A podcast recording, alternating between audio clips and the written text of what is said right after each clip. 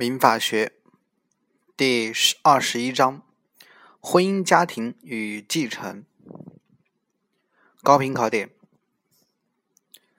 十个：一、结婚的条件；二、无效婚姻；三、夫妻财产制；四、离婚；五、收养；六、继承权的放弃、丧失。七、法定继承人顺序。八、代位继承人与转继承。九、遗嘱继承与遗赠。十、遗产的分割和债务清偿。所占分值三到十分。本章共分九节，分别是。第一节，结婚；第二节，离婚；第三节，夫妻关系；第四节，父母子女关系；第五节，继承与继承权；第六节，继承权的取得、放弃、丧失和保护；第七，法定继承；第八。遗嘱继承、遗赠和遗赠抚养协议。第九，继承的开始与遗产的处理。我们先看第一节，结婚。本节共分三个小点：一是结婚的条件，二是无效婚姻，三是可撤销婚姻。我们先看一结婚的条件。一、结婚的法定条件有三个：一是必须男女双方完全自愿；二、必须到达法定结婚年龄，也就是男不得早于二十二周岁，女不得早于二十周岁；三、必须符合一夫一妻制。二、结婚的禁止条件也是有三个，分别是：一、禁止直系血亲三代以内旁系血亲之间的结婚。二、患有医学上认为不应当结婚的疾病的。三、有配偶者。第二点，无效婚姻。无效分婚姻分为四个小点：一是无效婚姻的概念和范围；二是生请宣告人。三是宣告婚姻无效的机关，只能是人民法院。四是无效婚姻的法律后果。我们先看第一小点：无效婚姻的概念和范围。无效婚姻是指不符合结婚的实质条件的男女两性结合，在法律上不具有合法效力的婚姻。导致无效婚姻的原因有以下四个。一、违反一夫一妻制的重婚；二、有禁止结婚的亲属关系的婚姻；三、患有禁止结婚疾病、婚后未治愈的；四、未达到法定婚龄的婚姻。二、申请宣告人就以办理结婚登记的婚姻向人民法院申请宣告婚姻无效的主体。除了婚姻当事人以外，还包括以下利害关系人。四类：一、以重婚为由的，为当事人的近亲属及基层组织；二、以未达到法定婚龄为由的，未达到法定婚龄者的近亲属；三、以有禁止结婚的亲属关系为由的，为当事人的近亲属。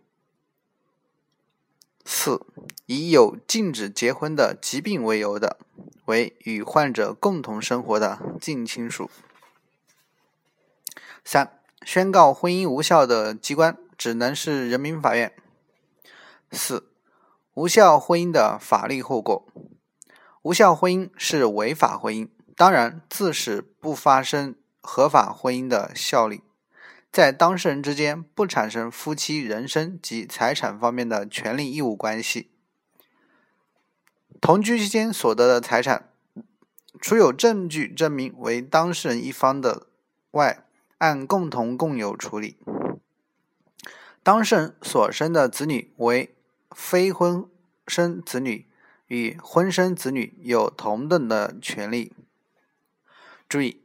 若当事人依照婚姻法第十条向法院申请宣告婚姻无效的，申请时法定的无效婚姻情形已经消失的，应不予支持。三、可撤销婚姻。五个小点，分别是可撤销婚姻的概念、撤销权人、撤销机关、除斥期间和法律后果。先看概念。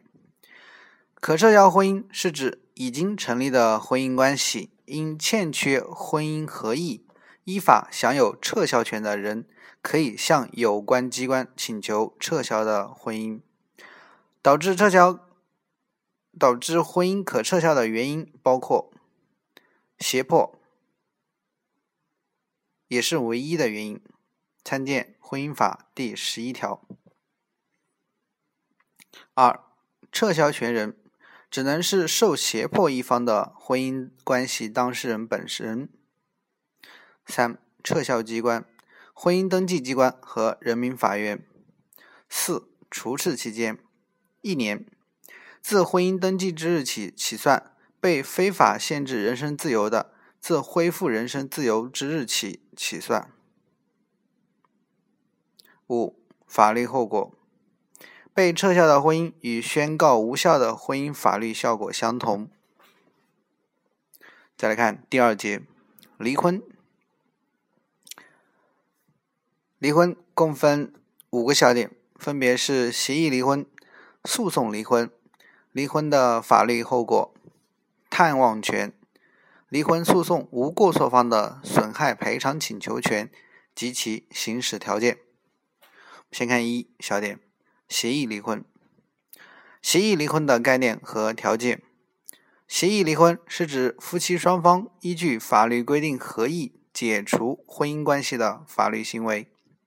但有以下情形的，婚姻登记机关不予受理离婚登记申请。有四个：一是一方当事人请求登记离婚的；二，双方当事人请求离婚，但对子女抚养。夫妻一方生活困难的经济帮助、财产分割、债务清偿未达成协议的；三、双方或一方当事人为限制民事行为能力人或无民事行为能力人的；四、双方当事人未办理过结婚登记的。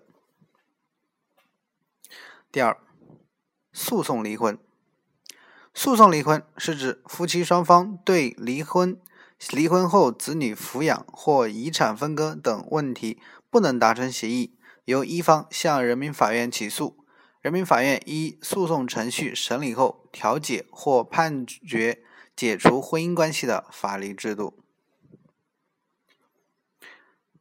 判决离婚的法定理由可以参见《婚姻法》第三十二条第一款。一、感情确已破裂，列举的具体认定情形，参见《婚姻法》第三十二条第三款。二、调解无效，以下两点为法定理由。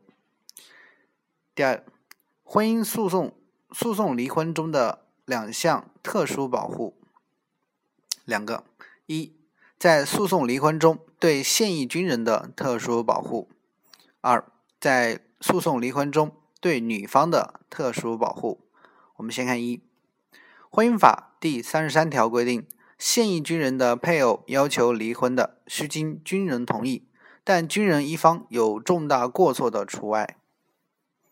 二，在诉讼离婚中对女方的特殊保护，依照《婚姻法》第三十四条、《妇女权益保障法》第四十五条的规定，在女方怀孕期间。分娩后一年内或终止妊娠后六个月内，男方不得请求离婚。女方提出离婚的，或人民法院认为确有必要受理男方离婚请求的，不在此限。三、离婚的法律后果四个，分别是共同财产处理、债务清偿、离婚时对生活困难一方的经济帮助和离婚后的子女抚养。我们先看第一小点，共同财产处理。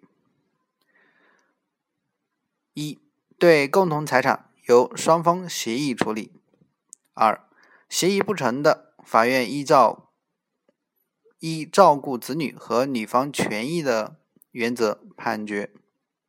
三、离婚时，一方有隐匿、变卖、毁损共同财产或企图侵占另一方财产的，对有过错方，法院可判决其少分或不分。离婚后发现上述行为的，当事人可起诉请求再次分割共同财产。五。第四项之诉的时效为两年，自当事人发现的次日起算。二、债务清偿：一、个人债务由一方财产清偿；二、原夫妻共同生活所负债务应共同偿还。具体为：一、先由共同财产偿还；二、共同财产不足清偿的，或约定分别所有的。由双方协议清偿，协议不成的，由法院判决。三、离婚时对生活困难一方的经济帮助。根据婚姻法第四十二条的规定，离婚时如一方生活困难，另一方应从其住房等个人财产中给予适当帮助。具体办法由双方协议，协议不成的，由人民法院判决。经济帮助不予。不以困难一方无过错为条件。四、离婚后的子女抚养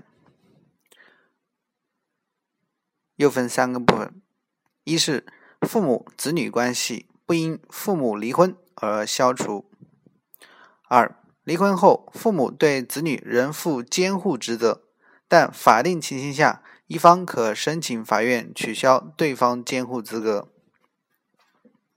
三、哺乳期内的子女原则上随哺乳的母亲；哺乳期后的子女，双方协议，协议不成的，由法院判决。四、探望权三点：一是探望的主体，二是探望的行使，三是探望权的终止。先看一探望权的主体。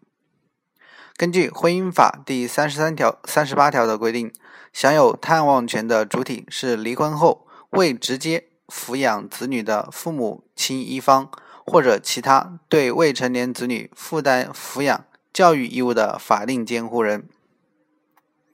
二、探望权的行使三点：一是探望方式、时间由双方协议，协议不成的，由法院判决。二、另一方有协助义务。三、生效的离婚判决中未涉及探望权的，当事人有权单独以探望权起诉，法院应予受理。三、探望权的终止也是三点，分别是：一、请求终止探望权行使的主体，未成年子女，直接抚养子女的父或母。及其他对未成年子女负担抚养教育义务的法定监护人，均有权向法院提出终止探望权的请求。二、确需终止的，法院应以裁定形式作出。三、终止事由消失后，法院应依当事人的申请通知其恢复探望权的行使。五、离婚诉讼无过错方的损害赔偿请求权及其行使条件，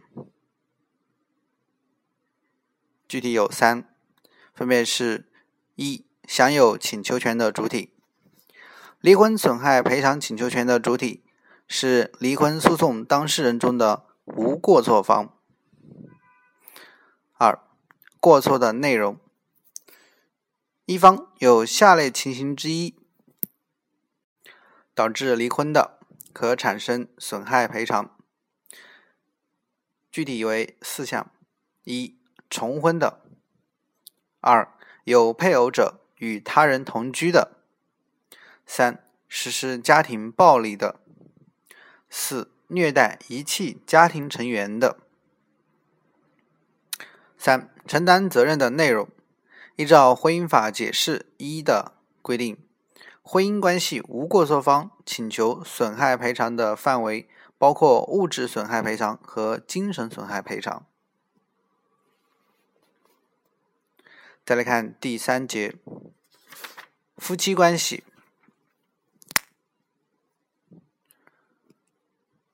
这一节共分两个小点，一是夫妻人身关系，二是夫妻财产关系。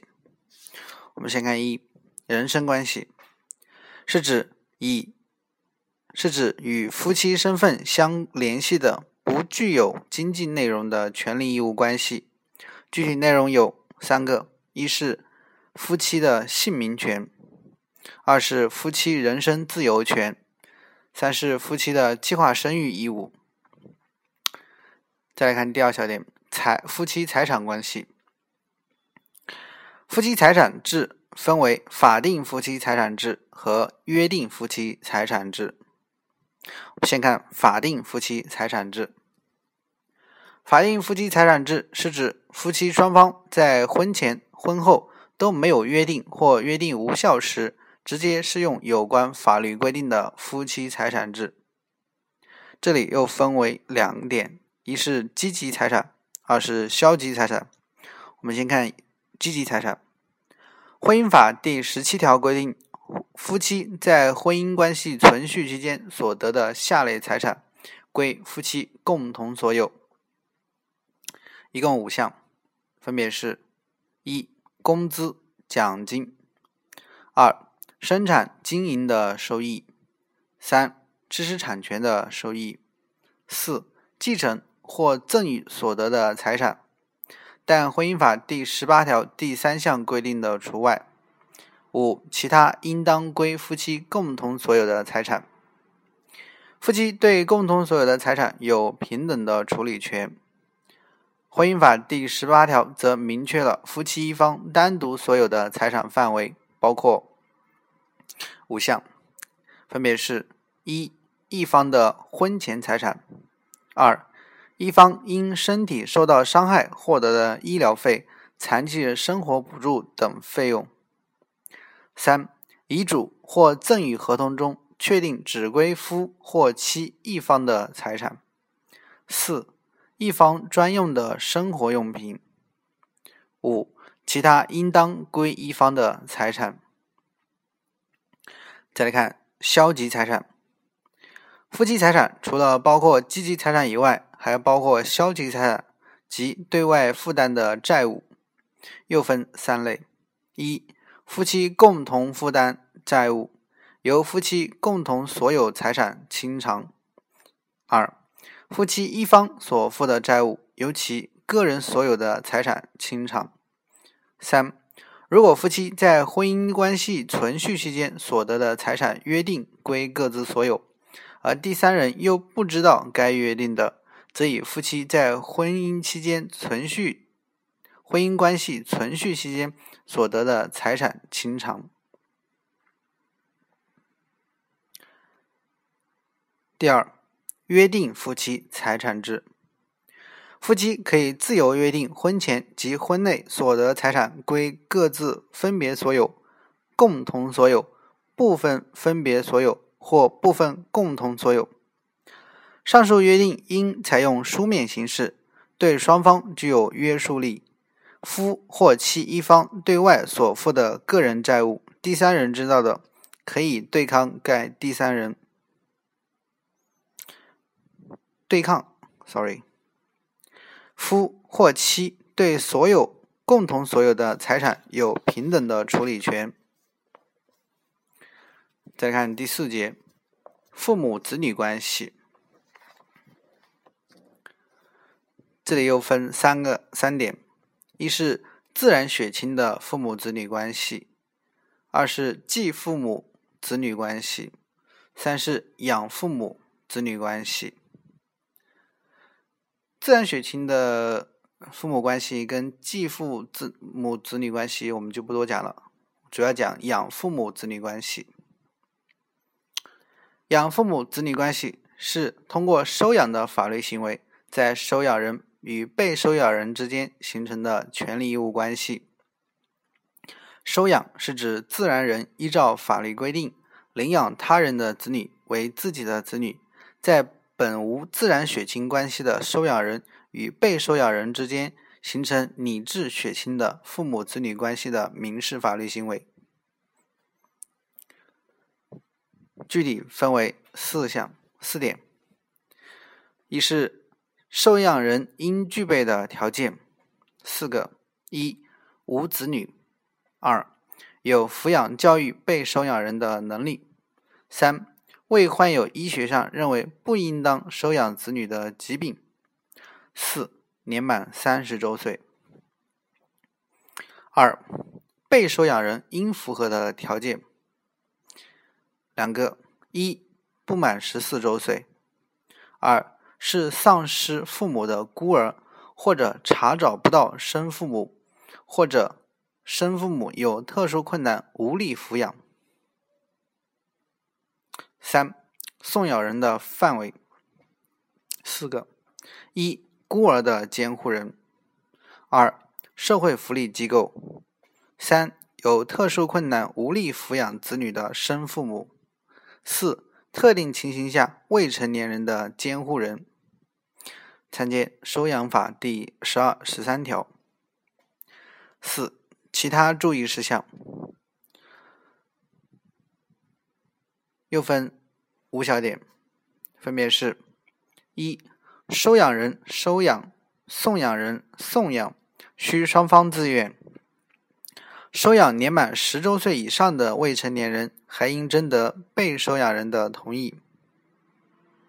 二、收养应向县级以上民政部门登记，收养关系自登记之日起成立。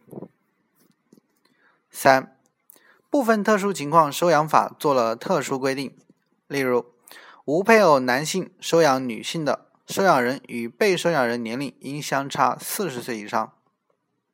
收养人只能收养一名子女，但收养孤儿、残疾儿童等不受此限制。收养三代以内旁系血亲关系的子女，不受被收养人不满十四周岁等限制。四、养子女与生父父母及其他近亲属之间的权利义务关系，因收养的成立而消除。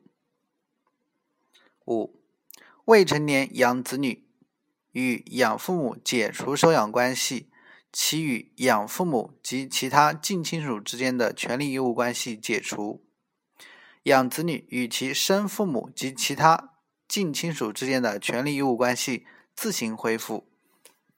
若是成年养子女，则可以与其协商确定。第五节，继承与继承权。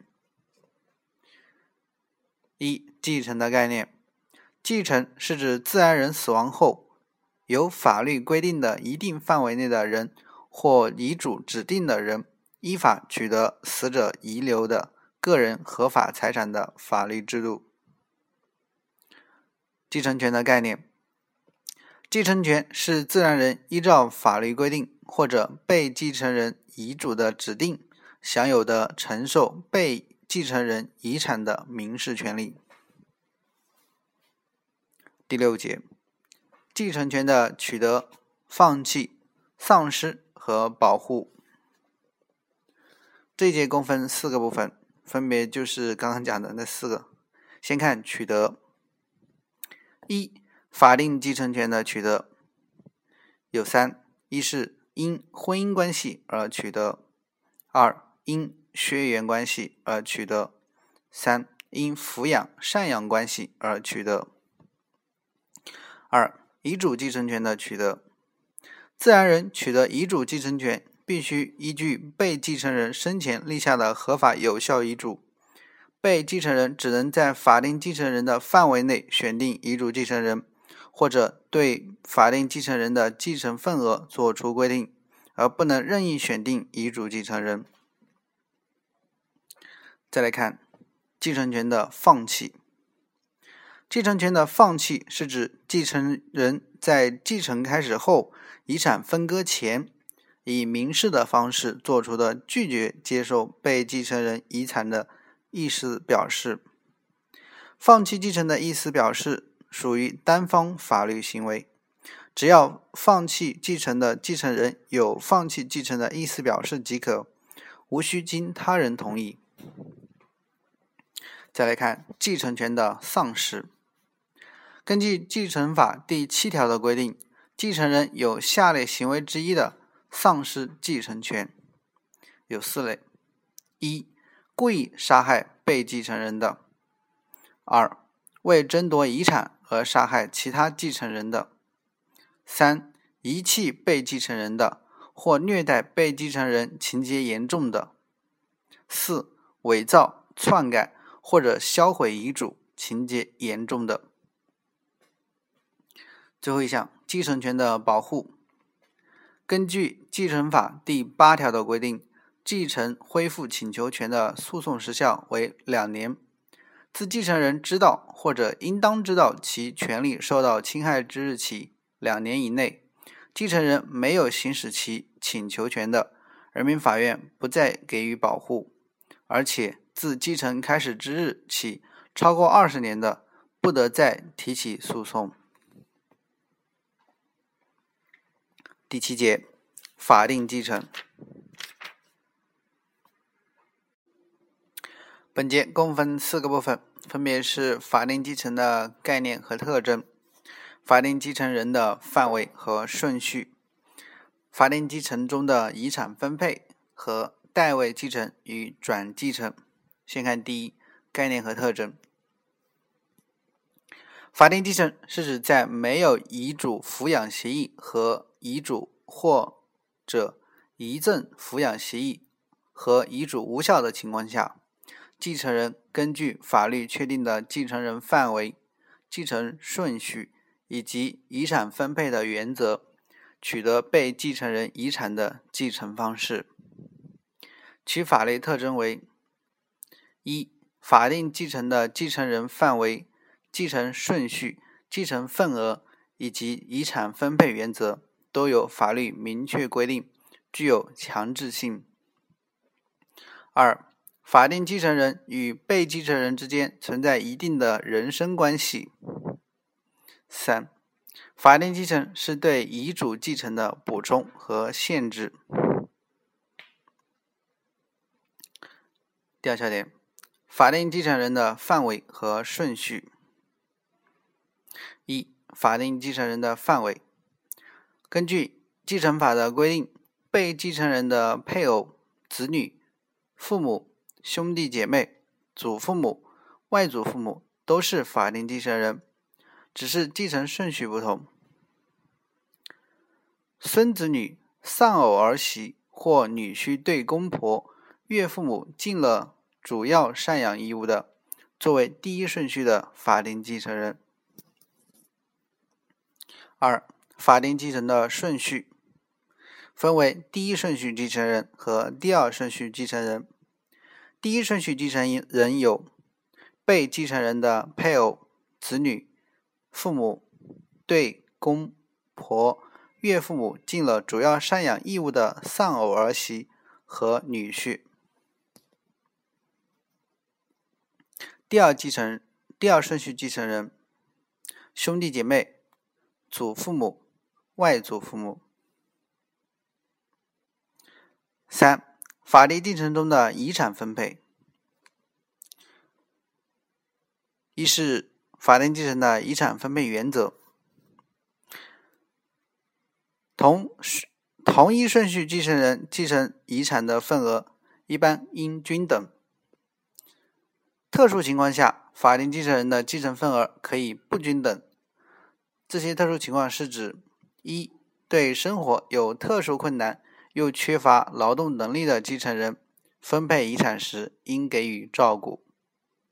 二、对被继承人尽了主要抚养义务或者与被继承人共同生活的继承人分配财产时，可以多分，而不是应该多分，不具有强制性。三、有抚养能力和抚养条件的继承人不尽抚养义务的，分配财产时应该不分或者少分。二、法定继承人以外的人酌情分配财产问题。下列人员享有分得适当遗产的权利：一是依靠被继承人抚养的缺乏劳动能力又没有生活来源的人；二、对被继承人抚养较多的人。第四点，代位继承与转继承。代位继承概念：代位继承是指在法定继承中，被继承人的子女先于被继承人的死亡或宣告死亡时，本应由继承人继承的遗产，由已死亡子女的晚辈直系血亲代位继承的法律制度，又称间接继承。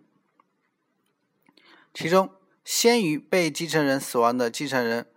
称为被代位继承人，代替被代位继承人继承财产的人被称为代位继承人。代位继承的条件：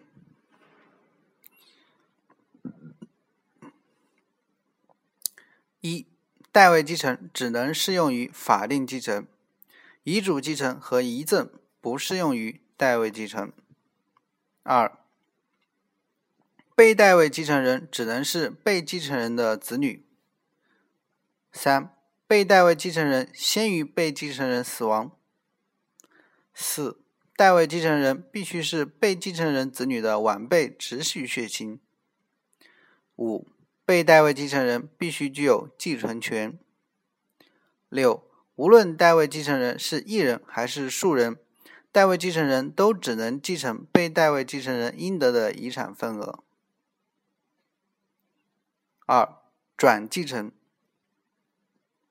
概念：转继承是指继承人在被继承人死亡后，遗产分割前死亡，本该由该继承人继承的遗产份额由其法定继承人继承的法律制度。转继承的条件：一、继承人于被继承人死亡后，遗产分割前死亡。二、继承人未丧失继承权，也未放弃继承权。这里有个小辨析：代位继承与转继承的区别。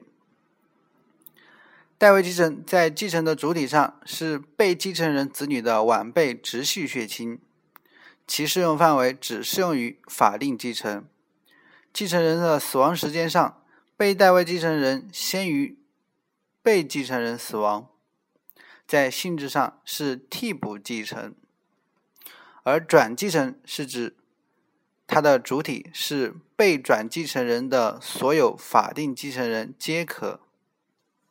在适用范围上，法定继承和遗嘱继承皆可。在继承人死亡时间上，被转继承人在后于被继承人死亡，且在遗产分割前死亡。在性质上是连续发生的两次继承。第八节，遗嘱继承、遗赠和遗赠抚养协议。本节共分五小点，分别是概念和使用条件、遗嘱、遗赠、遗赠抚养协议、遗赠抚养协议的解除。我们先看遗嘱继承的概念。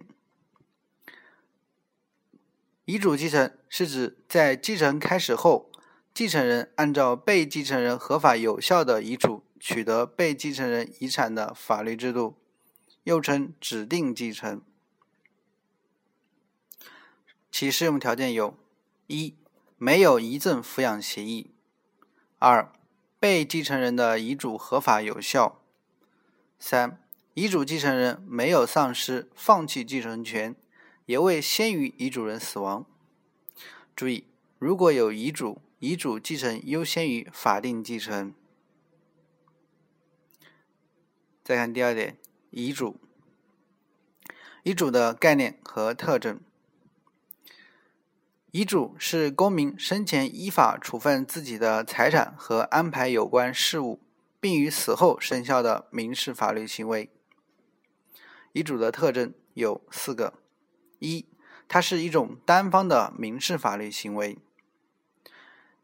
遗嘱继承不适用于代位代理制度。三、遗嘱是在遗嘱人死亡后才发生法律效力的民事法律行为。四、遗嘱是一种要式法律行为。再来看遗嘱的效力。有效的遗嘱需具备以下条件四个：一、遗嘱人有遗嘱能力；二、遗嘱是遗嘱人的真实意思表示；三、遗嘱的内容合法；四、遗嘱的形式符合法律规定的要求。遗嘱无效的情形有七项：一、无行为能力人或者限制行为能力人所立的遗嘱无效；二、受欺诈、胁迫所立的遗嘱无效；三、伪造的遗嘱无效；四、被篡改的遗嘱无效；五、处分了属于国家集体、他人所有的财产的遗嘱无效；六。如果遗嘱没有对缺乏劳动能力又没有生活来源的继承人保留必要的份额，对应当保留的必要份额的处分无效。七，在危急情况消除后，口头遗嘱人能够用书面或者录音形式立遗嘱的，先前所立的口头遗嘱无效。三，遗嘱的变更和撤销。遗嘱的变更和撤销有民事方式和推定方式两种。先看民事方式，遗嘱人以民事方式变更、撤销遗嘱的，需以法律规定的设立遗嘱的方式进行。继承法第二十条第三款规定，自书、代书、录音、口头遗嘱不得撤销、变更公证遗嘱。因此。公证遗嘱的变更、撤销，只有到公证机关办理公证后方为有效。二、遗嘱变更和撤销的推定方式。推定方式有，主要有以下三种：一、遗嘱人立有数份遗嘱，且内容相互抵触的，以最后所立的遗嘱为准，推定后立的遗嘱变更或撤销前立的。遗嘱。二、遗嘱人生前的行为与遗嘱的意思表示相反，而使遗嘱处分的财产在继承开始前灭失、部分灭失，或所有权移转、部分移转的，遗嘱视为被撤销或部分撤销。三、遗嘱人故意销毁遗嘱的，推定销遗嘱人撤销原遗嘱。原遗嘱毁坏后，是否又立有新遗嘱，不影响推定的效力。再来看遗赠。遗赠的概念，遗赠是指自然人通过设立遗嘱，把遗产的全部或者一部分无偿赠给国家、社会组织或者法定继承人以外的自然人，并在死后生效的。单方民事法律行为，遗赠的有效条件：一、立遗嘱人在遗立遗嘱时需有完全行为能力；二、遗嘱需意思表示真实、自愿合法；遗嘱人需对财产享有处分权。遗嘱应当对缺乏劳动能力又没有生活来源的继承人保留必要的遗产份额。三、受遗赠人需在遗嘱生效时存在，未死亡。这里有个小辨析：遗赠与遗嘱继承的区别。两者在当事人的法律地位、范围权利的标的和权利行使方式上的差别。先看遗嘱继承。遗嘱继承在当事人的法律地位上是继承人，有法定继承权；而遗赠不是继承人，没有继承权。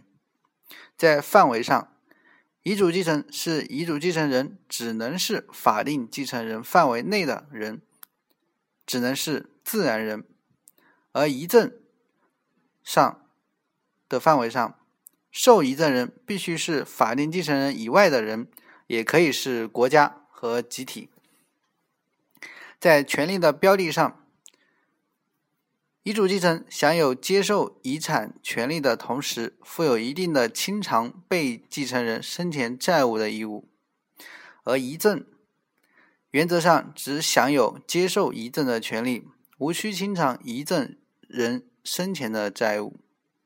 在权利行使方式上，遗嘱继承只要不明示放弃，推定为。接受，而遗赠呢，只要不明示接受，则推定放弃。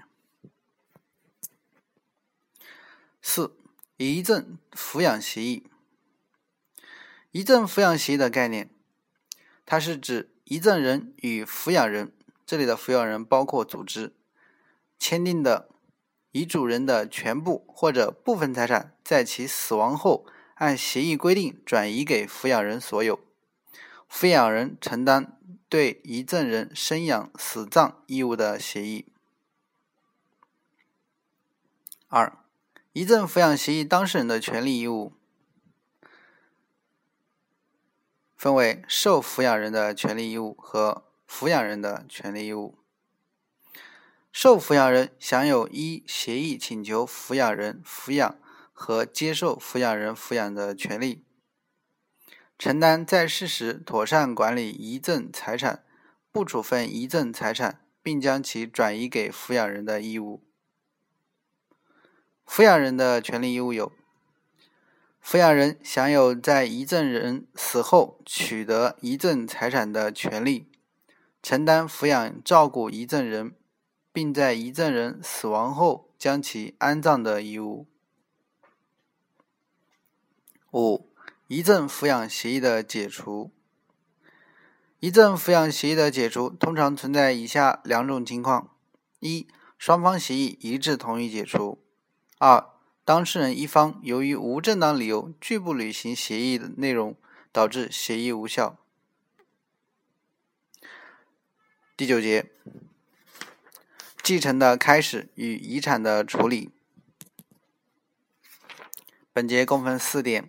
分别是继承的开始、遗产、遗产的分割和债务清偿、无人继承又无人受遗赠的遗产。先看继承的开始。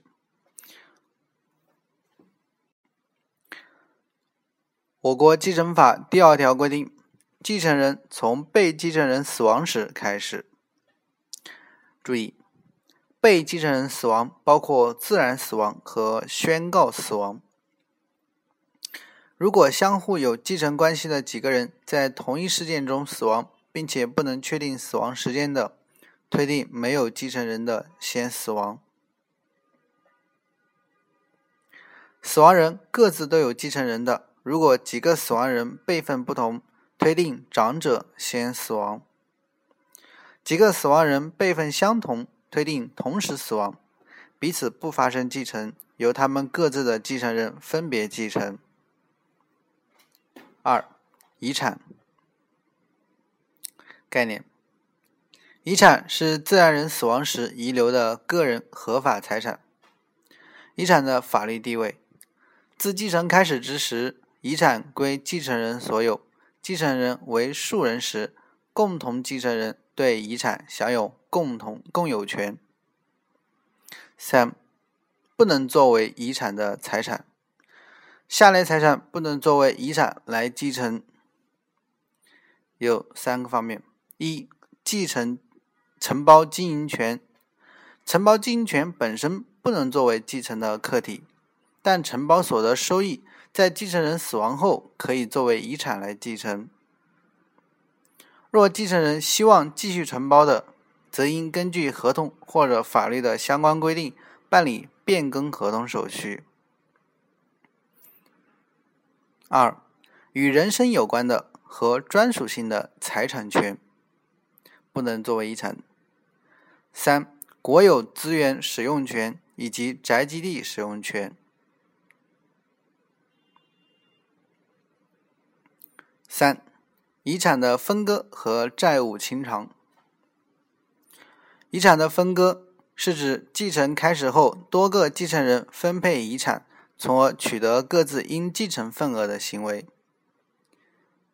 被继承人的债务清偿，清偿被继承人债务应当遵循下列原则：六个：一、以接受继承为前提；二、限定继承原则；三、保留必留份原则；四、连带责任原则。也就是说。继承人共同继承遗产系共同共有，各共同继承人对遗产债务应当承担连带责任。五、清偿债务优先于执行遗嘱原则，参见遗嘱法第三十四条。六、有序清偿原则。最后一点，无人继承又无人受遗赠的遗产。无人继承又无人受遗赠的遗产，应按以下顺序加以处理：一、应酌情分给那些没有继承权，但依靠被继承人抚养且缺乏劳动能力又没有生活来源的人，或者对被继承人抚养较多的人，适当的遗产。